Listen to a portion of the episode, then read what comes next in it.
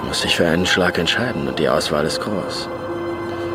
Tops und Slices und Hooks. Es gibt nur einen Schlag, der mit dem Feld perfekt harmoniert. Der Schlag, der seiner ist. Der authentische Schlag. Und dieser Schlag entscheidet sich für ihn. Es gibt für jeden einen Schlag da draußen, der sich den Weg zu uns sucht. Wir müssen nur zulassen, dass uns dieser Schlag auch findet. Wir dürfen uns ihm nicht in den Weg stellen. Tea Time, der Golf-Podcast. Mit Jens Zielinski und Golfprofi Florian Fritsch. Und live zugeschaltet aus einer neuen Kathedrale, Bernd Ritthammer ist wieder dabei. Hallöche zusammen. Hup, hup, hup. Da müssen wir echt kurz einen kleinen Soundcheck machen, weil Bernd ist ja umgezogen und sitzt jetzt im Keller, ne? Ja, ich sitze im Keller. Also ich habe jetzt im Keller Quartier bezogen. Das ist der einzige Raum, den ich haben darf. Und es halt ein bisschen, weil es fehlen halt noch diverse Möbel, äh, irgendwelche Game- Geschichten, die du gerade so erzählt hast, und dein ganzes Gym kommt da rein, Hallenbad, Whirlpool. Das wird richtig geil. Ihr kriegt dann alle ein Bild, wenn es fertig ist. Geil. Also für die, für die nächste Pandemie bin ich gewappnet. Ich muss nie wieder das Haus verlassen. Ach ja. Und damit herzlich willkommen zur Tea Time 45. Wir haben schon wieder einiges erlebt in der letzten Woche. In der letzten Folge haben wir Sophia Popov abgefeiert und ihren Major-Sieg. Wir haben probiert, sie heute zu dieser Folge wieder äh, einzuladen. Das hat auch in der Hinsicht zumindest schon mal funktioniert dass wir von ihr die Mail bekommen haben, ganz tolle Idee, aber heute habe ich von 7 bis 17 Uhr ununterbrochen äh, Pressearbeit zu leisten, ein Interview nach dem nächsten. Und euch Nasen möchte ich heute Abend einfach nicht auch noch sehen. Deswegen müssen wir das mit Sophia vertagen. Sie hat versprochen, nächste oder übernächste Woche nimmt sie sich die Zeit. Aber schöne Grüße und weiterhin alles Gute, durchhalten und irgendwann kommt dann auch die Zeit, wo man das, glaube ich, genießen kann. So ein Riesen äh. Bernd, wie ist es dir denn so die letzten Wochen ergangen? beim UK Swing und bei diesem ganzen Gedöns da drüben? Ja, ich war, ähm, ich war ja drei Wochen da insgesamt. Wir hatten ja auch die Folge gemacht, da hatte ich ja die erste Woche gespielt. Da wurde die dann, glaube ich, ausgestrahlt. Und dann äh, waren noch zwei Wochen in Folge im Celtic Manor Resort, im, mm. im schönsten Gefängnis der Welt. Ähm, standen da noch an. Und äh, ja, also es äh, war spannend auf jeden Fall und durchwachsen. Ähm, also ich habe beide Cuts gemacht und bin einmal äh, 64. geworden und einmal 21. Und ähm, das Lustige war, dass ähm, sich die zwei Wochen komplett unterschiedlich gespielt haben. Also in der ersten Woche war der Siegescore also relativ niedrig. Und in der zweiten Woche war der Siegescore 8 unter. Okay. Genau auf dem gleichen Golfplatz. Ähm, und es lag einfach am Wind, wie so oft auf der Insel. War der dann einfach mehr oder hat er einfach nur gedreht? Er, also er war, er war, er war mehr und hat gedreht. Mm. Also ein kleines Beispiel, die 18 ist ja doch eben dieses relativ berühmte Paar 5, ähm, das vielleicht auch einige kennen. Das geht so ein bisschen, also das geht so ein bisschen runter, wenn man einen langen Abschlag macht, so ein bisschen runter und dann hat man das Grün, man muss über ein Wasserhindernis schlagen und dann geht so eine 30 Meter lange False Front hoch bis zur Grünkante. Das heißt also, sobald du vorne auf dem Grün landest mit Spin oder eben ein Meter vor dem Grün, rollt der Ball 30 Meter runter ins Wasser. Ähm, und also als kleines Beispiel, in der ersten Woche konnte man, also wenn ich einen guten Drive geschlagen habe, dann hatte ich, konnte ich mit dem Hybrid draufschlagen. In der zweiten Woche habe ich Treiber, volles Eisen 2 und volles Pitching Wedge geschlagen. Geil. Da war also ein bisschen Gut. Wind, so ganz leicht, eine leichte Brise. Ich habe auch, äh, also ich habe auch den, den geilsten Ballflug meines Lebens gesehen von mir selber. Ich hatte es auch auf Social Media ähm, ein kleines Video dazu erhalten von dem Herrn De von Denningshausen. Und äh, jetzt kann ich ja kurz zum Besten geben, damit man so eine gewisse Vorstellung vom Wind bekommt. Äh, das war in Runde drei und ich war am letzten Loch. Äh, also die, die zweite Celtic Männerwoche, war am letzten Loch und es war eben besagter Gegenwind. Und ähm, ich hau einen Treiber, hau ein volles zwei Eisen hinterher, gerade so auf die Layup-Zone. Und ich hatte, für, überlegen, ich hatte 95 Meter zur Fahne und es kam dann so ein, so ein, also zum, es kam zu dem Wind eben ab und zu mal so ein schöner kleiner britischer Schauer durch. Mm, also lecker. So, so ein mm. fünf Minuten, äh, so ein fünf Minuten Badewanne-Schauer. und ähm, da kam dann eben dummerweise kurz bevor ich geschlagen habe wieder einer. Und das heißt, wir standen da, haben uns erstmal so unter unserem Schirm versteckt und dann dachte ich mir irgendwann, jetzt musst du ja doch mal schlagen. Vor allem da vorne war das Clubhaus, ich habe quasi das Essen schon gerochen, also ich war fast fertig. Und dann, dann kam zumindest, was ich gedacht hatte, eine kleine Pause des Windes und des Sturms. Und dann stelle ich mich hin und denke mir, okay, 95 Meter, ich, also nur zum Vergleich für die Zuhörer, mein Pitching Wedge geht normalerweise 125 Meter. Ich dachte mir, ich hatte eine Bergablage auch noch. Das heißt also, für alle, die es nicht genau wissen, wenn du eine Bergablage hast und so einen kurzen, so einen gelofteten Schläger in der Hand, dann geht er normalerweise flacher und dadurch bei Gegenwind, also da geht er eigentlich erst recht relativ lang. So, ich stehe da 95 Meter, denke mir Pitching mit naja, 30 Meter Wind, ja, aber viel mehr wird es dann noch nicht sein. Hat das übers Wasser geschafft? naja, also ich schlage das Pitching Wedge ähm, und ich wusste schon, okay, also du musst schon hart hinhauen. Dann hau das Pitching Wedge vom rechten Fuß so hart wie ich kann, äh, geht ab wie eine Rakete, also flach los, voll Richtung Fahne. Dachte mir, okay, der ist auf jeden Fall drüber. Und dann kam, keine Ahnung, dann kam irgendwie. Eine Böe. Ja, also, das wäre untertrieben, dann kam irgendwas entgegen. Eine Turbine. Äh, eine Turbine und mein Ball, ich glaube ja, der war schon über dem Grün. Und dann sehe ich nur, wie er so macht. Er geht so hoch und nach links. Und du, kennt ihr das, wenn der Wind so stark ist, dass man in der Luft sieht, dass der Ball dir wieder entgegenkommt? Ich schon, jetzt wahrscheinlich nicht. Nee, bei solchem Wetter bleibe ich zu Hause. Ich hatte 95 Mitte grün, äh, mit zur Fahne, die Mitte grün stand, das Grün ist relativ groß. Ich schlag den, der geht genau los Richtung Stock. Dann kommt diese Böe, er geht nach oben und ist am Ende 20 Meter nach links gegangen und ist insgesamt 60 Meter weit geflogen. Und ich hatte nur Glück, der ist nur nicht ins Wasser, weil der so weit links gegangen ist, dass da Raff war und der deswegen hängen geblieben ist. Krass. Also Einfach krass. Sowas ich noch Spannend. Gesehen. Auf jeden Fall, äh, mit solchen Sachen musste man sich da gelegentlich rumschlagen und mhm. ähm, deswegen war die zweite Woche deutlich anspruchsvoller und ähm, ich habe da sehr gut gespielt und in der ersten Runde etwas geschwächelt am Ende und deswegen war ich am Ende eins unter, Gewinner acht unter, zweiter Platz nur sechs unter, also ich war eigentlich nur fünf Schläge hinterm zweiten, aber halt dicht gedrängt, deswegen dann doch nur 21. Und dann hast du äh, jetzt pausiert und in der Zwischenzeit hat ein gewisser Martin Keimer wieder ganz ordentliches Golf gespielt. Damit sind wir dann schon so ein bisschen in den aktuellen Geschehnissen auf der Tour. Das war ja hauchdünne zum mhm. Turniersieg letztes Wochenende und eigentlich hat er nur an einem Loch so ein bisschen, an der 17 war das glaube ich, ne? Da hat er dann irgendwie seinen Bogey noch kassiert kurz vor Ende. Das war ein bisschen schade. Das wäre krass gewesen. Ja, aktuell scheint ja echt Großbritannien so das Land für die deutschen Golfspieler zu sein. Also ähm, Sophia Popov mit ihrem Major-Sieg. Ähm, wir hatten jetzt Mark Hammer, um dann auch mal die Amateure kurz mit reinzunehmen, Top 10 bei den British Amateur. Ähm, Aline Krauter, das können wir vielleicht gleich nochmal ähm, thematisieren, gewinnt die Women's British Amateur und wird damit wahrscheinlich in den nächsten äh, Damen-Majors mal antreten. Das ist so dieses gleichrangige Turnier mit den, ähm, mit, der, mit den British Amateur und damit eins der größten der Welt. Also es ist ziemlich besonders. Und sie und kommt aus Stuttgart, ne? Das wollen wir auch gleich noch kurz, äh, können wir auch vertiefen, aber müssen wir ja nicht, um halt auch diese tolle Stadt Nein, du, das, im das Süden Deutschlands mit dem sensationellen Fußballverein auch nochmal ja, an dieser Stelle gleich zu posten. Ja. Das äh, wäre ein zu großer Schwenker, deswegen da müssen wir jetzt nicht hier diesen, diesen, diesen kleinen Abschweif da machen. Bleiben wir doch lieber beim Thema, bei den wichtigen Themen. Okay. Ja, und nicht bei so, bei so Randdingern da wie, wie Stuttgart und so. Ähm, Genau. Martin Keimer. Und jetzt Martin Keimer mit seinem geteilten Ich nehme die Kurve Platz. gerne. Genau, richtig. Und diese 17 war anscheinend so, so ein kleiner Dreischot-Swing. Er macht einen Bogey und Högert äh, einen Eagle und so ein Dreischot-Swing. Da, das äh, macht schon einen kleinen Unterschied. Aber eigentlich muss man festhalten, oder, oder habe ich das nur so äh, gefühlt oder, oder sehe ich das nur so, dass seitdem er wieder mit seinem alten Stand, äh, Standard-Caddy irgendwie wieder zusammen ist, dass die Kurve wieder leicht nach oben geht? Kann das an einem Caddy liegen? Ja, definitiv. Also es gibt manche Spieler, äh, die wechseln die Caddies, äh, wie sie Unterhosen wechseln, um halt immer wieder ein neues Gesicht zu haben.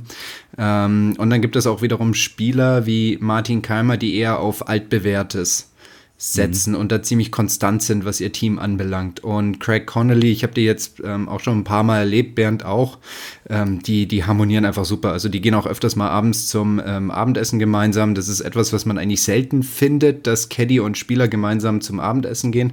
Ja, im Moment ähm, eigentlich immer. genau, richtig. Du, du wahrscheinlich in Großbritannien immer. Aber eigentlich ist sowas eher recht selten und da hat sich wahrscheinlich auch schon eine persönliche Freundschaft einfach entwickelt, ähm, das über dieses, äh, diese geschäftliche Beziehung hinausgeht und er scheint ihm einfach gut zu tun. Also das scheint dann einfach eine kleine Bubble zu sein, eine kleine Atmosphäre auf dem Golfplatz in ihrem Mikrokosmos, den sie dann haben zusammen als Spieler und Caddy, der Martin einfach hilft. Und ähm, ich sag mal so, ich, er hat bei der PGA hat eine gute erste Runde gespielt, die zweite war ja schon echt ein bisschen irgendwie unerklärlich. Also hier und da setzt er ja immer mal wieder so kleine Ausrufezeichen. Ja, ich kann mich erinnern, letztes Jahr ähm, Scottish, Irish, you, you, name it. Ja, also da gab es ja schon einige Turniere hintereinander, wo er öfters mal am Sieg gekratzt hat und dann am Ende in den Top 10 gelandet ist oder Top 5. Und ähm, ich glaube, die Frage wurde jetzt äh, öfters mal gestellt in letzter Zeit. Glaubst du, Flo, dass er mal wieder gewinnt? Ich glaube, er ist einfach zu gut. Es wird passieren. Und ähm, es ist eigentlich nur eine Frage der Zeit. Und jetzt ist er wieder dran, ähm, hat dieses äh, Top-3-Ergebnis gebracht und ich kann mir gut vorstellen, dass es in der nächsten Zeit dann mal krachen wird. Diese Woche ist Valderrama. Spielt Martin da auch? Ich glaube schon, ja. Ja. Ist eigentlich ein Platz, den er gerne mag. Man sieht ihn dort öfters. Ähm, also ohne um jetzt die Teilnehmerliste zu kennen, würde es mich wundern, wenn wir ihn dort nicht vorfinden. Ähm. Es gibt für Deutsche schon einen Grund, warum er da nicht spielen kann. Und das ist auch der Grund, warum du nicht da bist, ne, Bernd? Also, ich ja. meine, du hast es heute gepostet auf, auf Facebook und, und auch, glaube ich, auf Instagram. Äh, Valderrama, einer auch deiner Lieblingsplätze, aber das mit dem Rückreisen wäre dann ein bisschen bescheuert in der aktuellen Situation. Mhm. Ja, ist halt im Moment diese Geschichte mit den Risikoländern, was ja Spanien im Moment auch ist. Und ähm, ja, die Regeln, also es ist ja etwas undurchschaubar geworden langsam. Ähm, wird ja auch, glaube ich, jetzt dann, es gibt ja dann auch neue Regularien nach der Sommerurlaubsreisezeit. Ähm, also ich schätze, also ich weiß nicht, ob es jetzt irgendwie Mitte September oder, oder Anfang Oktober, ob da dann die Änderungen in Kraft treten. Auf jeden Fall. Im Moment ist es, glaube ich, ja so, wenn man zurückkommt aus einem Risikogebiet, ähm, dann musst du hier einen Test machen und solange du mhm. kein negativen Testergebnis hat, musst, hast, musst du eigentlich in Quarantäne gehen. Ja. Ähm, und also ich hatte das, ich hatte das tatsächlich mit der Tour besprochen auch, weil natürlich wir alle, wir Deutsche alle, also der Sebastian Heisel zum Beispiel hat auch abgesagt wegen dieser Komplikationen oder dieser schwierigen Situation. Ich hatte mit der Tour gesprochen und es, es gibt nämlich eine Möglichkeit, wenn man ähm, quasi mit einem Test, mit einem negativen Testergebnis, das nicht älter als 48 Stunden ist, nach Deutschland einreist aus einem Risikogebiet, dann kannst du quasi auch rein, ohne in Quarantäne zu gehen. Ähm, und das hätte ich tatsächlich auch mit der Tour hingekriegt, weil dieses äh, mobile Testlabor, das die haben, das wäre bis Samstagvormittag noch da gewesen. Das heißt, ich hätte Samstag früh einen Test machen können und hätte Sonntagabend in Deutschland einreisen können mhm. mit einem hoffentlich negativen Ergebnis. Aber es gibt halt trotzdem so ein paar Risikogeschichten. Ich meine, erstens mal, es wäre jetzt nicht, wäre jetzt dieses Jahr nicht das erste Mal, dass man dann da ist, irgendwie in einem Land und die, und die Situation so eskaliert dort, ähm, dass dann auf einmal die Grenzen zu sind. Das wäre natürlich das eine. Ähm, das andere ist, es gibt so kleine, so, so lauter Kleingedrucktes bei diesem vorgezeigten Test, den man da mach, äh, vorlegen muss. Der muss zum Beispiel auch, also du musst ihn in Englisch und in Deutsch vorlegen. Das heißt also, ich müsste vor Ort, wie auch immer es schaffen, dass mir jemand das quasi auf Deutsch abtippt und dann halt auch unterschreibt oder einen Stempel drauf macht. Also es sind lauter so Sachen. Das für ein Käse. Die mich da dran haben zweifeln lassen, dass das alles so richtig smooth funktioniert. Und da ich die Woche, da ich nächste Woche ein paar Sponsorentermine habe und auch wiederum meinen, meinen Sohn ähm, in die neue Kita eingewöhnen muss, unter anderem oder darf, kann ich es mir einfach überhaupt nicht leisten, in Quarantäne zu sein hier. Also und und ähm, dann habe ich mich dazu entschieden, kein Risiko einzugehen und einfach hier zu bleiben. Tea Time, der Golf Podcast.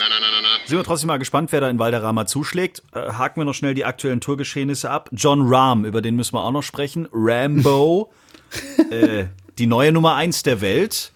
Und äh, ja, hat äh, erst kriegt er noch äh, Strafschläge, weil sein Ball sich bewegt hat bei irgendeinem eingelochten, eigentlich einem eingelochten Birdie. Dann hat man, er wusste es gar nicht, jetzt gar nicht mitgekriegt, ne?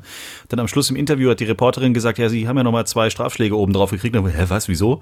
Keine Ahnung, hat aber trotzdem äh, nichts gebracht. Er hat dann trotzdem irgendwie dann äh, am Sonntag äh, im Stechen ähm, gewonnen. Im Stechen gegen Dustin Johnson, das sind eigentlich so mit die beiden Spieler, die ja ähm, aktuell um die Nummer eins fast wöchentlich kämpfen. Aber echt Wahnsinn. Und das scheint aktuell so immer hin und her zu gehen. Aber gerade diese, diese, diese Strafschlaggeschichte, Bernd, du wirst dich vielleicht auch noch erinnern an Irland 2017. Ähm, da gab es ja auch die Diskussion, hat er da seinen Ball falsch markiert und wieder richtig hingelegt ja. bei dieser Markierungsgeschichte. Dann hat er ja auch nochmal einen Strafschlag bekommen, weil sich der Ball bewegt hat bei einem Lobshot in den USA auf der USPGA Tour in diesem Jahr. Ähm, also er scheint häufig eine Person zu sein bei so Regelstrafschlagdiskussionen, wenn es darum geht, einen Ball wieder richtig zurückzulegen oder korrekt anzusprechen, ohne dass er sich bewegt. Ähm, in den allermeisten Fällen ist er immer ungestraft davongekommen, ähm, was natürlich bedeutet, dass er das eben nicht absichtlich getan hat. Ähm, aber nichtsdestotrotz, und das sage ich jetzt wirklich komplett wertfrei, aber trotzdem, aber das kann natürlich auch damit zusammenhängen, dass er als einer der aktuell prominentesten Spieler der Welt da öfters im Rampenlicht steht ähm, und es genauso gut Spieler geben kann, die auch so häufig da im Zentrum von Regeldiskussionen stehen, aber halt nicht so wahrgenommen werden, weil sie eben halt nicht zu den fünf besten Spielern der Welt gehören. Aber er ist dennoch sehr häufig in den letzten Monaten oder auch Jahren ähm, ein Protagonist in so Regeldiskussionen. Würdest du behaupten, das ist ein Mix aus Absicht, Unkonzentriertheit und er hat es wirklich nicht gewusst? Ich glaube Unkonzentriertheit eher. Also diese Markierungsgeschichte okay. ist ja eher so eine Sache, wie er hat ja in dem Interview gesagt, damals in Irland, er, er wollte irgendwie einen anderen Spieler einen Gefallen tun, anstatt den äh, Marker zu versetzen, hat er ihn halt an der Seite markiert. Ähm, weil er, weil die waren sich halt einig, er muss jetzt nicht komplett versetzen, ja, also hat er gesagt, okay, markiere ich halt zur Seite und nicht korrekt dahinter. Und dann konnte halt der andere Spieler dran vorbeipatten und hat halt dann anscheinend vergessen, ihn wieder korrekt nebendran zu legen, sondern hat halt den Ball vor den Marker gelegt und hat sich halt dadurch 0,7 Millimeter weniger, also, also näher zum Loch gegeben. Ja, darüber kann man natürlich auch streiten, ob das jetzt schon zum, zum Regelbruch legitimiert. Damals hat Andy McPhee gesagt, der Schiedsrichter, der sich damit befasst hat, dass ähm, John Rahm he made an effort. Ja, also er hat sich bemüht, den Ball an seine Ursprungsposition wieder zurückzulegen. Ähm, gut, so eine Definition ist halt immer sehr, sehr komisch, weil wir alle versuchen ja die Regeln nicht zu brechen, aber werden halt trotzdem bestraft, wenn wir das tun. Ja, von daher, das ist dann ziemlich schwammig, würde ich sagen. Ähm, dann die andere Geschichte mit dem Lobshot. Also da war es wirklich unkonzentriert halt. Ich meine, der Ball lag halt im Raff drin und ähm, so wie es aussah, auch oben auf dem Raff. Und jeder von uns weiß, wenn ich meinen Schläger bei einem Ball, der im Raff auf dem Gras oben aufliegt, Press an den Ball dran stelle und quasi ins Gras sinken lasse, ist die Chance extrem hoch, dass sich halt eben dieser Ball bewegt. Ja. Und das ist halt genau da passiert. Und dann haben wir noch die vorhin erwähnte Aline Krauter, die vom äh, Golfclub Solitude in der schönen Stadt Stuttgart ähm, die Welt in Anführungszeichen erobert. Ja, also was, was ich ja echt krass finde ist, und ähm, jeder, der schon mal in Großbritannien gespielt hat, der weiß, das ist, ist halt am Ende ein komplett anderes Golf als das, was wir spielen.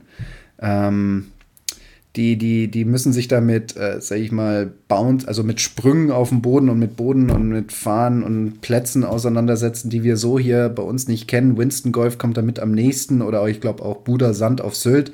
Ähm, aber ansonsten so einen richtig klassischen Linksplatz mit dem dazugehörigen Boden haben wir eigentlich in Deutschland nicht. Und dass wir jetzt so viele Spieler haben, die diesen Transfer so gut hinkriegen. Das finde ich eigentlich ganz spannend, weil normalerweise war meine Überzeugung eigentlich immer, wenn ich mich auf ein Turnier vorbereite, dann kann ich eigentlich nicht wirklich hundertprozentig garantieren, dass ich auch trotz einer guten Vorbereitung da auch performen werde, sondern ich kann eigentlich nur Voraussetzungen schaffen. Wie siehst du das, Bernd? Meinst du, man kann sich eigentlich so gezielt vorbereiten, dass man eine gewisse Performance-Qualität garantieren kann? Oder ist das eigentlich. Wenn du, es kommt am Ende, ist übergeordnet, ist trotzdem immer, bist du gut auf oder spielst du gut oder spielst du nicht gut. Ähm, also du kannst dich jetzt auf, einen, auf eine spezielle Art von Golf so gut vorbereiten, wie du willst. Wenn du halt, wenn dein Spiel insgesamt nicht gut ist und du dein Ziel nicht triffst, dann ist das auch egal und andersrum genauso. Also ich denke, wenn man so einen Linksplatz dann vor sich hat, dann macht es sicherlich Sinn. Ähm, also ich sage mal im Normalfall, wenn, wenn wir uns auf Turniere vorbereiten oder auch sich die guten Amateure auf Turniere vorbereiten, würde ich sagen, man spielt 18 bis 27 Loch Proberunde. Ähm, wenn man auf Bedingungen kommt, die einem jetzt etwas fremd sind, zum Beispiel der Klassiker, wie du auch sagst, Flo, ähm, wir spielen fast ausschließlich Parkland, Golf oder die meisten in Europa. Und du weißt, du spielst jetzt dann die Women's British Amateur ähm, auf einem Linksplatz, ja. dann macht es sicherlich immer Sinn, etwas früher anzureisen, wenn es geht, und den Platz mindestens zweimal, vielleicht sogar dreimal oder zweimal zu spielen und einmal nochmal abzulaufen. Ähm, einfach, da geht's ja ganz viel ähm, also ganz viele Linksplätze haben ja diese Eigenschaft, dass es, dass es, äh, dass die T-Schüsse etwas äh, merkwürdig sind, die Optik, dass man teilweise blinde Schüsse hat. Also der Klassiker ist auch sowas wie St. Andrews zum Beispiel.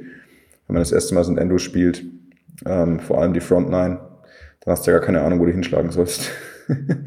Aber das ist so das, ähm, also ich finde, man muss den Platz einfach wirklich kennenlernen und klar, wie, wie, wo, wo kommt der Ball auf, was macht er dann? Da macht es zum Beispiel Sinn, seinen Caddy oder einen Betreuer in dem Fall vielleicht einfach vorzuschicken bei einem blinden Abschlag, zu sagen, schau mal, wo der aufkommt und wie der reagiert.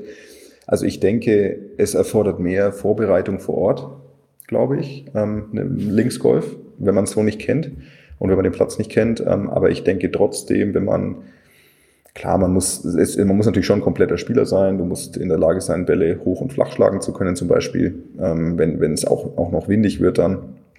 Ähm, und du musst natürlich, also du musst schon dein Spiel unter Kontrolle haben. Ähm, aber am Ende, du brauchst die Linien vom Tee. Du musst wissen, wie spielt sich ums Grün rum? Brauche ich vielleicht relativ häufig Putt, äh, einen Putter von, von, von 20 Meter vom Grün oder mache ich viele flache Chips oder ist vielleicht der Boden gar nicht so hart, dass ich trotzdem höhere Chips oder Pitches spielen kann und die, und die Grüns sind vielleicht gar nicht so hart. Ähm, das kann ja auch sein, weil wenn es viel regnet oder sowas. Aber ich glaube, dass du vor Ort mit, ähm, wenn du dir ein bis zwei Tage mehr an normaler Vorbereitungszeit gibst, dann glaube ich, kann man sich trotzdem da reinfinden und ist dann da nicht irgendwie komplett überfordert. Also vorausgeht jetzt natürlich, man ist ein guter Golfspieler. Ja, aber trotzdem, Aline Krauter, jetzt haben wir über die Linkskurse gesprochen, jetzt wissen wir, wie die Plätze aussehen, wie man sich darauf vorbereitet, aber wir haben sie noch nicht so richtig hochleben lassen, finde ich, meine Herren. Hoch. Also man muss ja schon festhalten. Sie lebe hoch. hoch. Sie, lebe hoch. Hoch. hoch. Aline Krauter vom Golfclub Solitude in äh, Stuttgart. Tea Time. Sieh dich um, du spielst heute Golf. Nein, mache ich nicht, Großvater. Ich spiele Tennis. Du spielst Golf und du wirst es gern spielen. Dann kriege ich wieder Asthma. Du sollst ja Golf spielen, nicht atmen. Der Golf-Podcast. Ach, Bernd, wie sieht's denn aus mit deinen Hammergags? Hast du mal wieder einen Flachwitz? Ich habe einen. Ich habe wieder einen Chuck Norris-Witz. Oh! Uh. Hau ihn raus. Willst du den ankündigen, Jens? Willst du den, hier, willst du den Witz jetzt ankündigen? Kündige mal den Witz an.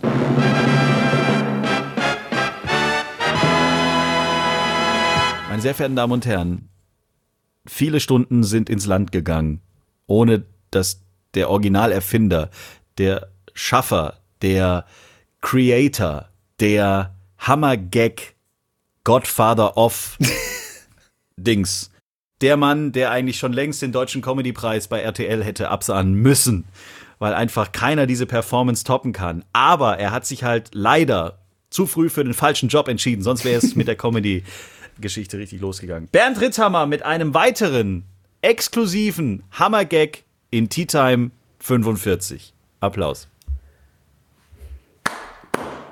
Jetzt applaudiert er sich echt selber. Ich fasse es nicht. Schön, ja. Der ist aber richtig schön kurz und knackig. Chuck Norris kann blinzeln, ohne mit der Wimper zu zucken.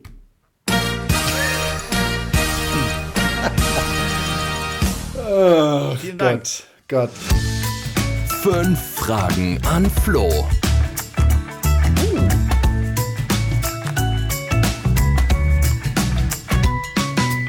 Ich werde vielleicht ein paar zu Bernd delegieren. Je nachdem, wie sie Ist halt okay. Halt ja, ihr könnt, glaube ich, die eine oder andere Frage gemeinsam beantworten. Wer es noch nicht kennt, ihr könnt in jeder Folge eure Fragen loswerden und Flo schießt dann seine Antworten, wie man es kennt, kurz und knapp raus. Ach so, weil wir gerade die, die erfolgreichsten Spieler der letzten Woche kurz abgefeiert haben. Auch ich gehöre übrigens dazu. Ich habe 30 Euro Preisgeld gewonnen. Beim Monatsbecher von Joe Wally bin ich Zweiter in meiner Handicap-Klasse geworden und habe ein neues Handicap. 11,7. Halt, wow. Schaltet äh, schon mal äh, den Vorwärtsgang ein. Ich komme mit großen Schritten auf euch zu. Nicht schlecht. Witzig. Nicht ja. schlecht. So, erste Frage. Dennis67 hat geschrieben. Ich habe mir vor fünf Jahren Schläger fitten lassen. Sie sind definitiv länger als die von der Stange, aber wie finde ich heraus, wie lang länger sie sind? Gut, als erstes muss so man Bong, irgendwie so ein ja, also das, das, das Problem, das wir einfach haben, ist, dass äh, jede Firma hat so, hat so gewisse andere Standardlängen. Das heißt, das, was Ach, bei Firma A ein Inch länger ist, könnte bei Firma B ein, ein Inch kürzer sein. Man merkt, dass ich da noch ein bisschen in der Ausbildung bin. Ich glaube, ein Standard 7er Eisen. Ein Standard 7er Eisen wird mit 37 Zoll Inches angegeben. So, und daran kann man sich so ein bisschen orientieren. Ich muss das aber noch mal kurz nachschauen, weil ich bin mir da nicht so ganz sicher. Man bräuchte einfach einen Zollstock. Aber ich glaube, ich glaub, du hast recht, Siemer-Eisen ist, glaube ich, 37 Inch. Nee, Eisen 7 Referenzlänge 35 Inch. Okay, schon falsch. 35 Inch. Also, um auf die Frage nochmal konkret eingehen zu können, das kannst du eigentlich nicht wissen, weil jede Firma andere Standardlängen haben. Heißt, der bessere Tipp wäre wahrscheinlich, den Schläger einpacken und mal zu irgendeinem Golfshop oder zur, zum Golfclub fahren und sagen, fra fragen, was ist das? Ja. Ja. Das kann doch der Typ dann sagen, oder nicht? Genau, oder auch bei einem ähm, guten Fitter ein statisches Fitting machen lassen. Da werden dann ähm, die Körpermaße gemessen und daraus wird dann errechnet, wie lang der Schläger insgesamt sein sollte. Und wäre die errechnete Zahl 35 Zoll zum Beispiel und der Schläger hat aber gemessen 37 Zoll, dann weiß ich, okay, ich habe eigentlich tatsächlich zwei Inch zu lang für das, was ich eigentlich bräuchte. Okay, Birdie Eagle fragt, auch wegen den Clubmeisterschaften, wir haben ja letzte Woche ja schon drüber gesprochen, ich möchte dieses Jahr richtig angreifen und habe keine Lust auf blöde Flightpartner, die mich ablenken oder irgendwie doof sind. Wie geht ihr mit Labersäcken auf der Runde um? Ja gut, in eurem Fall ist es ja was ganz anderes, weil ihr spielt ja da um richtig mächtig viel Kohle. ich glaube, da kann redet Flo man nicht- eh nicht das so kann viel, Flo oder? nicht beantworten, weil er ist ja selber einer. Ach so, äh, Labersack, ja, das stimmt. Also was wir Aha, auf der aha. Tour gerne machen ist, jeder geht halt dann in seine Bubble mit seinem Caddy und hat mit dem anderen Spieler eigentlich nichts zu tun. Der eine geht dann linke Seite vom Fairway runter, der andere die rechte Seite vom Fairway runter. Ähm, was ich aber auch schon erlebt habe, war bei einer bayerischen Meisterschaft AK 16 im Golfclub Klingenburg bei Augsburg in der Nähe, dass mein Mitspieler, Platzrekord oh, Respekt. habe ich. Oder, also gut, hatte ich da mal. Ist schon Ja, lang genau. her. Lang, Vielleicht lang ist her mit weg. deiner 71 da Platzrekord.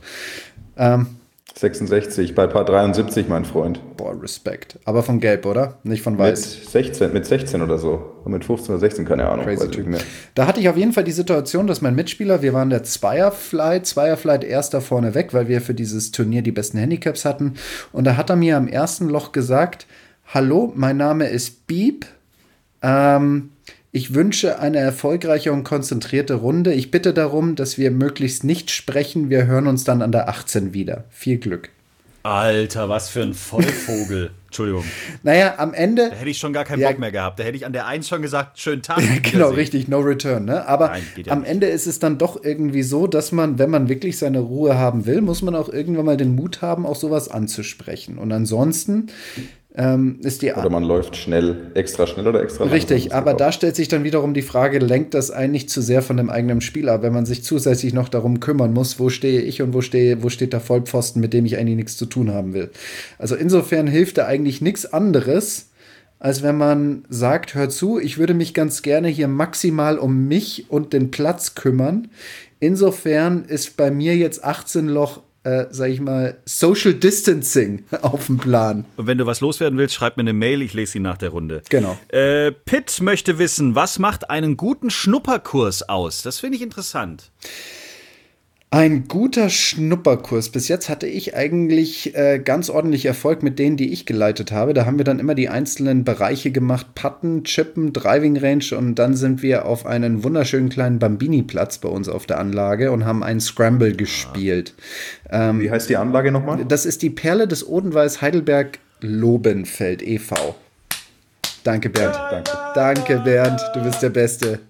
Ich kümmere mich darum, dass Habt ihr du. festgestellt, und das könntest du in deinem Perle des Odenwalds Superclub mal gerne auch im Präsidium oder in der Geschäftsführung mal fallen lassen, wie viele auf diesem Platz spielen und die Perle des Odenwalds und Tea Time, der Golf-Podcast auf Instagram verlinken, weil das mittlerweile ein, wie sagt man denn, ein Claim schon geworden ist. Ja. Das ist schon gelernt.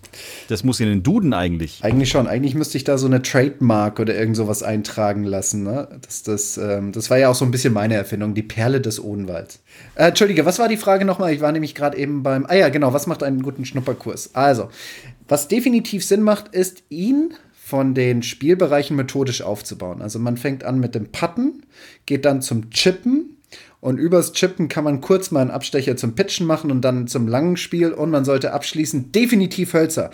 Lange hat man gesagt, immer nur Eisen. Aber ganz ehrlich, der Driver ist doch am Ende der größte Schläger. Und den Anfänger sollte man es so einfach wie möglich machen. Also gebe ich ihm den größtmöglichen Schläger. Ja, mit der Im größtmöglichen Schlagfläche. Klar, es macht doch Bock. Gleich ballern. Ja, natürlich, direkt ballern. Ja, weil ich sag mal so, der, der versucht es 50 Mal, zweimal trifft er ihn und wenn er ihn dann trifft, dann geht das Ding mal ordentlich nach vorne und dann haben wir ihn. Ja, dann hat er Bock. Und bevor es dann auf den Kurzplatz geht, wo wir dann eh nur noch Pitchen machen, noch mal eine kurze, kleine, gefühlvolle Pitch-Session, weil dieser Transfer von Mm. boah, geil ballern hin zu jetzt muss ich einen gefühlvollen 30 Meter Pitch machen, ist manchmal etwas kompliziert. Sehr schön, Pitt. Wir wünschen dir ganz viel Spaß beim Schnupperkurs. Daniela fragt: Laser oder Uhr? Welcher Entfernungsmesser ist besser? Laser. Danke. Driver 2000 möchte wissen: äh, was? Was will denn der Driver 2000 wissen? Da musste ich kurz zweimal hingucken, weil da steht tatsächlich, wie sick sollte ein Griff sein. Ich glaube, wir wissen, wie dick sollte ein Griff sein. Gibt es da eine Formel oder muss ich mich vermessen lassen? Kann man das selber irgendwie rausfinden? Es gibt tatsächlich eine Formel und zwar, Gott, jetzt, ähm, man misst Handwurzel, ja, also Handwurzel, Übergang zum Handgelenk, zum längsten Finger, ja, und setzt das ins Verhältnis zu der Länge des längsten Fingers. Und daraus leitet man dann die Griffgröße ab. Ah, ja. Das ist, ähm, das wird Bernd auch noch mal kennenlernen in der Ausbildung. Das nennt sich äh, Fitting M1, M2 Position. Fünf Fragen an Flo. Wenn ihr für die nächste Folge schon eine Frage äh, habt, die euch auf den Nägeln brennt, dann schickt sie uns über Instagram, Facebook oder unsere tolle Homepage t-time.golf. Zwei Sachen haben wir noch. Einmal die Players Playlist. Da halte ich mich zurück, da habe ich ja schon genügend Gedisse abbekommen.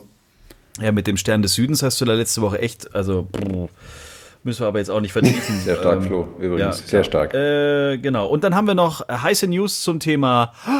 Es wird doch noch stattfinden. Das Tea Time Golf Camp 2020, aber vorher noch schnell die Playlist. Tea Time. Die Players Playlist.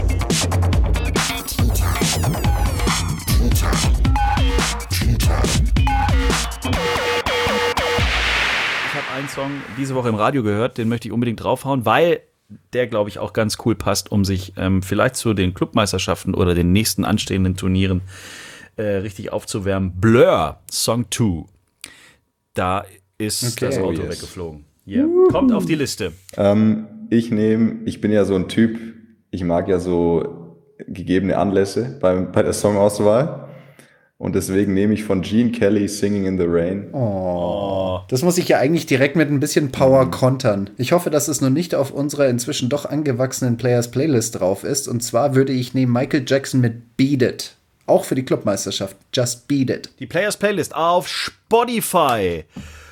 Und dann, äh, wir hätten es ja fast nicht geglaubt, dass das tatsächlich noch irgendwie mal spruchreif wird. Aber äh, nachdem wir im Frühjahr äh, leider Italien absagen mussten, danach mussten wir St. Leon Roth absagen, wegen so einer komischen Pandemie, gibt es tatsächlich doch noch eine Chance, dass wir 2020 gemeinsam mit euch da draußen ein nächstes Tea Time Golf Camp äh, durchziehen werden. Äh, die Location könnte man kennen. Die Location ist in Deutschland. Die Location hat in den letzten Folgen schon mal äh, stattgefunden. Da waren wir nämlich erst vor ein paar Wochen. Vielleicht waren wir auch genau deswegen dort, aber wir durften ja noch nicht drüber sprechen.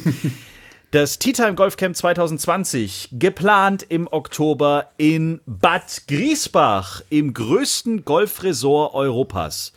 Es ist äh, Und nicht wie jeder gedacht hätte in der Perle des Odenwalds. Ja. Das tut mir auch fast ein bisschen leid. Ja, das müssen wir vielleicht danach für nächstes Jahr auf jeden Fall mal andenken, dass wir auch die Perle des Odenwalds dementsprechend, ich meine, mein Gott, da muss man doch unbedingt mal gewesen sein. Genau, jetzt machen wir aber die Perle des Rottals. Oh ja, stimmt. Das schöne Rottal. Die Perle des Rottals äh, in der Nähe von Passau. Es ist ein bisschen für den einen oder anderen wahrscheinlich äh, weit, weil es halt wirklich die unterste rechte Ecke des, des, des Landes ist. Das ist leider so. Aber wer noch nie in Griesbach war, guckt sich mal im Internet an. Das ist krass. Also du kannst eine Woche Urlaub machen und spielst jeden Tag einen anderen Platz. Und zwar wirklich auch vom Gelände her einen anderen Platz. Dort fanden äh, die Porsche European Open statt. Da hat Flo 2016 äh, im äh, Fast-Final-Flight, das war der vorletzte Flight, richtig? Ja. Das stimmt. Mit ja. Herrn Wiesberger und Herrn Keimer gespielt. Ich habe dort die Platzreife gemacht. Also einen schöneren Ort kann man doch eigentlich gar nicht in Deutschland finden, um ein Tea Time Golfcamp durchzuziehen. Und der Kracher ist, an dem Termin, den wir jetzt eingekreist haben, 16. bis 18. Oktober, äh, muss einer von uns dreien äh, dort unten auch sein, nämlich der Bernd. Nicht wegen uns, sondern Willst du selber sagen? Schnupperkurs. Ja, hat Schnupperkurs, genau. Bernd hat Schnupperkurs in Bad Griesbach. Das wäre großartig. Also ich, äh, ich erkläre es mal kurz. ich äh, habe das auch tatsächlich öffentlich gar noch nicht so wirklich gesagt, aber ich habe mich entschieden, dieses Jahr die PGA-Assistentenprüfung abzuschließen oder zu probieren. Und die ist in Bad Griesbach im Oktober. Und ähm, das ist quasi der Flo darf mich immer gern berichtigen, weil der Flo ist da ja der absolute Experte in diesem ganzen Bürokratie- und Ausbildungswahnsinn. Ähm, normalerweise dauert die Ausbildung zum Golflehrer bei der PGA of Germany drei Jahre. Dreieinhalb.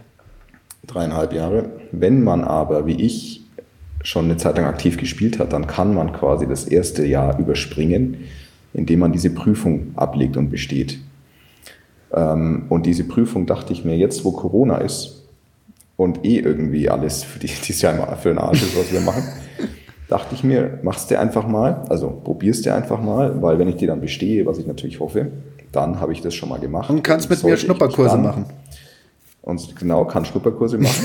ähm, und sollte dann, wenn ich mich dann doch irgendwann mal entscheide, tatsächlich die komplette Ausbildung zu machen, dann könnte ich das eben in verkürzter Form machen. Und deswegen dachte ich mir, jetzt machst du, machst du im Herbst mal diesen Assistent, diese Assistentenprüfung. Und es ist zufälligerweise genau die Tage, wo hier die beiden absoluten Vollexperten da irgendwie ihre, ihre komische Klinik da machen. Du kannst natürlich auch dann sehr gerne dazukommen, Bernd, weil wir werden, du wirst natürlich deine wenn Prüfungen da, Wenn ich nach haben. der Prüfung komme ich mal schnell rüber. Genau, du wirst natürlich deine Prüfungen haben, aber das nicht vier, fünf Tage am Stück, jeden mhm. Tag zehn, zwölf Stunden, sondern du wirst auch mal ein bisschen Freiraum dazwischen haben. Und dann kannst du natürlich sehr gerne bei mir hospitieren, wie das mit so... Den ich unbedingt natürlich mit euch verbringen. ja, natürlich, mit, mit wem denn sonst? Ich bitte ihr, dich ähm, aber ihr könnt mir, ihr könnt mir vielleicht, ihr sagt mir einfach immer, wann ihr essen geht mit der Truppe und dann komme ich immer zum Essen. Weißt du was, Bernd? Wir werden im Vorfeld mal zusammenkommen. Hallo? Wir machen da Sport. Genau, und wir werden mal zusammenkommen, Bernd, und ich werde dich mal, das kann dann Jens aufnehmen, in der Kunst der Einzellehrprobe im Beginnerbereich ausbilden. Oh yes, da freue ich mich drauf. Was musst du denn jetzt bei der Prüfung machen? Also was sind da, was, was, was wird da abgefragt oder was, was, was, was musst ich, du bringen? Ähm, ich weiß es nicht so genau. Ah, das ist schon mal gut. Ich hab, Bernd, ich das ist nicht ganzen, dein Ernst. Ja, du hast in eineinhalb also Monaten Prüfung, du hast keinen Plan, was dran kommt. Ja, also ich habe die Lernunterlagen schon runtergeladen. ja, super. Sehr gut. Das ist sehr, das ist sehr gut. Und äh, ich habe auch schon alles abgegeben. Also ich bin berechtigt teilzunehmen. Ich habe auch schon einen Erste-Hilfe-Kurs gemacht vor einiger Zeit. Den muss man auch vorlegen. Aber wie genau vor Ort, das ähm, habe ich wieder vergessen, äh, werde ich mich jetzt dann doch die nächsten Wochen mal damit beschäftigen. Pass auf, Bernd, du hast eine schriftliche Prüfung bestehend aus Materialkunde, Wettspielorganisation, Technik und Sportwissenschaft? Nee, Golfgeschichte. Golfgeschichte. Mhm, mhm. du wirst. Ah, Golfgeschichte, das hast du mir letztes Mal erzählt, das habe ich nicht glauben wollen. Golfgeschichte, du musst wissen, was muss man da wissen? Wann der DGV hat, äh, gegründet äh, wurde, seit wann es die Majors ah, gibt, ja. wer die aktuellen Sieger sind, Ryder Cup, seit wann es den gibt und so weiter. Golfgeschichte, warum, warum der so heißt, wie er heißt. Solche Dinge. Äh, man muss ein bisschen was zu der, zu der Liga wissen, weil das kann man ja auch nachvollziehen. Wenn ich mir jetzt vorstelle, ich bin ein Trainer, komme irgendwo hin, übernehme eine Mannschaft und die sagen, hey, cool, DGL und ich sage als Trainer, boah, nee, kein Plan, was ist das überhaupt? Dann ist es irgendwie doof. Ja, dann funktioniert das nicht so ganz. Dann kommt auch noch dazu Sportwissenschaft und Trainingslehre. Das wirst du, da wirst du im Rahmen einer mündlichen Prüfung abgefragt. Da darfst du dann auch einen kleinen Vortrag halten, fünf bis zehn Minuten über ein Thema deiner Wahl. Kann ich das über Star Wars machen oder so? Oder? Ja, du kannst es gerne über Star Wars erklären. Ja, okay. Also du kannst zum Beispiel sagen, Obi-Wan Kenobi hat, den, hat das Laserschwert schwach, Hat- also, also flach Hat, weggenommen. sein, hat seinen Griff ein bisschen schwach am Laser. genau, richtig, so kannst du das machen. Und, und quasi äh, Yoda ist ein Caddy, ja, und gibt halt immer guten Rat, ja, also, also so in diese Richtung kannst du ja gehen. Okay, ja. Und Spannend, spannend. Ähm, genau so. Und dann kommt natürlich noch eine Demo, also du da musst du dein Können unter Beweis stellen, da musst du das wird halt. natürlich das Schwierigste. Genau. Dann musst du auch noch mal einen Kurzspielschlag demonstrieren und erklären, wie man den spielt. Und dann kommt noch die Einzellehrprobe. Da musst du, ich glaube, 30 oder 45 Minuten lang einem Anfänger Einzelunterricht geben. Na gut, aber de facto sind wir alle äh, am gleichen Wochenende in Bad Griesbach. Ähm, und äh, um jetzt nochmal für unsere Hörerinnen und Hörer auch das, das äh, Wichtigste nochmal rauszupusten. Datum wäre 15. Oktober anreisen. Ab dem 16. würden wir sozusagen trainieren. Also was heißt sozusagen, wir würden trainieren. Genau, aber man muss sagen, man, man kann am 15. anreisen, wenn man von weiter her kommt. Offiziell ähm, haben wir so geplant, dass wir am 16., das ist ein Freitag, nachmittags anfangen, dass auch die, die Freitagvormittag vielleicht aus der Nähe kommen und noch arbeiten müssen, ähm, da auch rechtzeitig da sein können. Also die aktuelle Planung sieht so aus, dass wir von Freitag, das dürfte der 16. Oktober sein, ab so 15 Uhr loslegen und offizielles Ende ist dann Sonntag, der 18. Oktober, so gegen 17 Uhr. Und dann kann auch jeder wieder nach Hause. Also ein etwas ganz wenig verlängertes Wochenende unten in Bad Griesbach mit ein bisschen Golf. Ja. Und Unterricht von Bernd. Herrlich, super. Ähm, mehr Details dann demnächst auf unseren ganzen Social-Kanälen. Aber wer sich schon mal im Kalender umgucken will, ob er da Zeit hat, äh, 15. bzw. 16. bis 18. Oktober im schönen Bad Griesbach im Rottal. Ich freue mich drauf. Das Richtig. wird ein riesen Gaudi wird das. Ähm, abschließend, Bernd, weißt du, wo du heute vor einem Jahr warst? Äh, In Hamburg wahrscheinlich. Was ist heute? Heute ist, heute ist Dienstag. Ja, da war ich gerade auf der Proberunde. Ja. Wahrscheinlich. Na, jetzt nicht mehr. Nee, um die Uhrzeit nicht vielleicht. Das ist nämlich jetzt echt schon wieder ein Jahr her. Aber ja, ja, gute, gute Erinnerung und sehr, sehr schade, dass es nicht stattfindet dieses Jahr. Großartig. Das war jetzt noch die Brücke zu den Porsche European Open, die ja früher mal in Bad Griesbach stattgefunden haben, dann nach Hamburg gegangen sind. Und Bernd da letztes Jahr, und zwar eigentlich jetzt dann so am Wochenende vor einem Jahr, kurz davor stand, das Ding zu knacken. Aber ganz kurz davor. Verdorri nochmal. Aber es war Bald schön. kommt schon wieder, großartig. kommt schon wieder die nächste Chance. Wann greifst du wieder an? Ähm, ich spiele, ich bin jetzt äh, die Woche, nächste Woche noch zu Hause und spiele dann die Open de Portugal. Das ist wieder so ein Dual-Ranking-Turnier zwischen European Tour und Challenge Tour. Das, was quasi in Österreich jetzt zwei Wochen war, äh, im Juli. Und danach spiele ich dann die, ähm, ich weiß gar nicht, wie es heißt, äh, ein neues European Tour Turnier in Nordirland, ähm, das auf dem Galgam Castle, nee, Galgorm Castle Resort ausgetragen wird. Witzigerweise, also kennen Flo und ich schon on der Challenge Tour, da wurde schon, wird schon seit Jahren ein sehr, sehr cooles Challenge Tour Turnier ausgetragen. Witzigerweise spielen die diese Woche da auch wieder. Und in drei Wochen ist auf dem gleichen Platz dann die European Tour. Also dieses Jahr sind wirklich lustige, lustige Konstellationen ähm, zusammen. Aber da spiele ich, das heißt, ich spiele an Portugal und dann ähm, Nordirland die zwei Wochen. Und es wurde, es wurden mal wieder neue Turniere. Ich habe eine E-Mail gekriegt von der Tour. Nee. Übrigens. Ah, nicht von mir weitergeleitet. Nee. Es gibt zwei neu announced Turniere im November auf Zypern. Nein. Auf Zypern. Geil. Also sehr spannend auf jeden Fall. Die Tour ist weiter fleißig dabei, Turniere aus dem Boden zu stampfen. Cool. Ähm, schau mal, ja, mal gucken. Also ich war noch nie auf Zypern tatsächlich. Äh, Wäre auch ganz nett bestimmt. Nee, lohnt sich. Also Golfplätze habe ich damals mir noch nicht angeguckt, als ich da war, aber die Insel an sich, das ist schon spannend, das ist ganz nett. Außerdem ist da zu der Jahreszeit bestimmt auch noch schön lecker warm. Von daher gesehen, Ja. alles richtig gemacht, wenn es denn dann soweit ist. Meine Herren, das war wieder Illust. Wir haben über eine Stunde gequatscht, was wir schon lange nicht mehr gemacht haben, aber es gab auch viel zu bereden. Ähm, nächstes Mal gibt's neue Details rund ums Tea Time Golf Camp oder auch die Tea Time Klinik, wie auch immer. Dann werden wir vielleicht Sophia Popov zu Gast haben. Wir bleiben da für euch weiter dran. Und ansonsten wünschen wir allen vor allen Dingen ganz viel Glück bei den diversen Turnieren, die jetzt noch anstehen, auch in einzelnen Clubs. Ähm, und freuen uns schon auf Folge 46. Dann steuern wir ja schon mit großen äh, Schritten Richtung äh, unserem 50. Und wenn wir es nicht ganz blöd anstellen, könnten wir die 50. Folge tatsächlich in Bad Griesbach aufnehmen. Wow. Dann werdet ihr, wenn ihr beim Tea Time Golf Camp dabei seid, dann werdet ihr sogar noch Geburtstagsparty-Gäste. Da wäre ich ja dann quasi auch dabei. ja, klar. Das kann man sich nicht entgehen lassen. Da, da, da, da lasse ich mich dann über die blöde Prüfung am, am, ein paar Stunden vorher aus.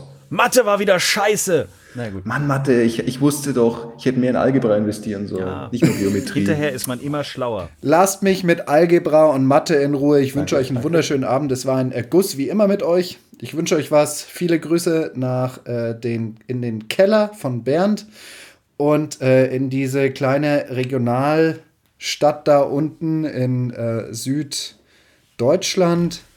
Und Süddeutschland. bis demnächst, gell? Ciao. Süddeutschland ist, glaube ich, Mallorca. Bis bald. Auf Wiedersehen. Schreibt uns, liked uns. t-time.golf Tea Time, der Golf-Podcast. Auch auf Facebook und Instagram. Tea Time. Tea Time ist eine Produktion von Pot Ever. Infos und noch mehr spannende Podcasts gibt's auf potever.de.